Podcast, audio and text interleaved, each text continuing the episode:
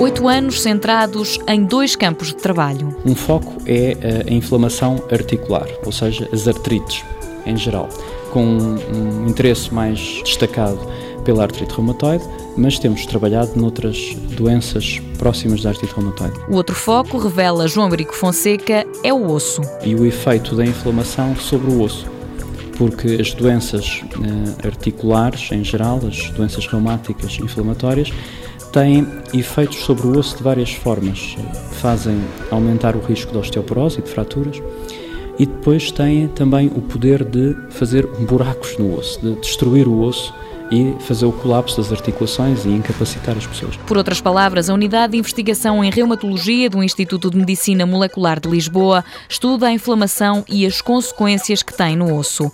As conclusões já permitiram responder a algumas perguntas. Por que é que os indivíduos que têm artrite mais facilmente sofrem fraturas? Este tem sido um aspecto que nós temos detalhado e tentado perceber porque é que acontece isto e identificamos algumas moléculas e alguns marcadores que estão muito relacionados com este fenómeno. A unidade tem 10 funcionários residentes e vários médicos colaboradores ou em programas de doutoramento.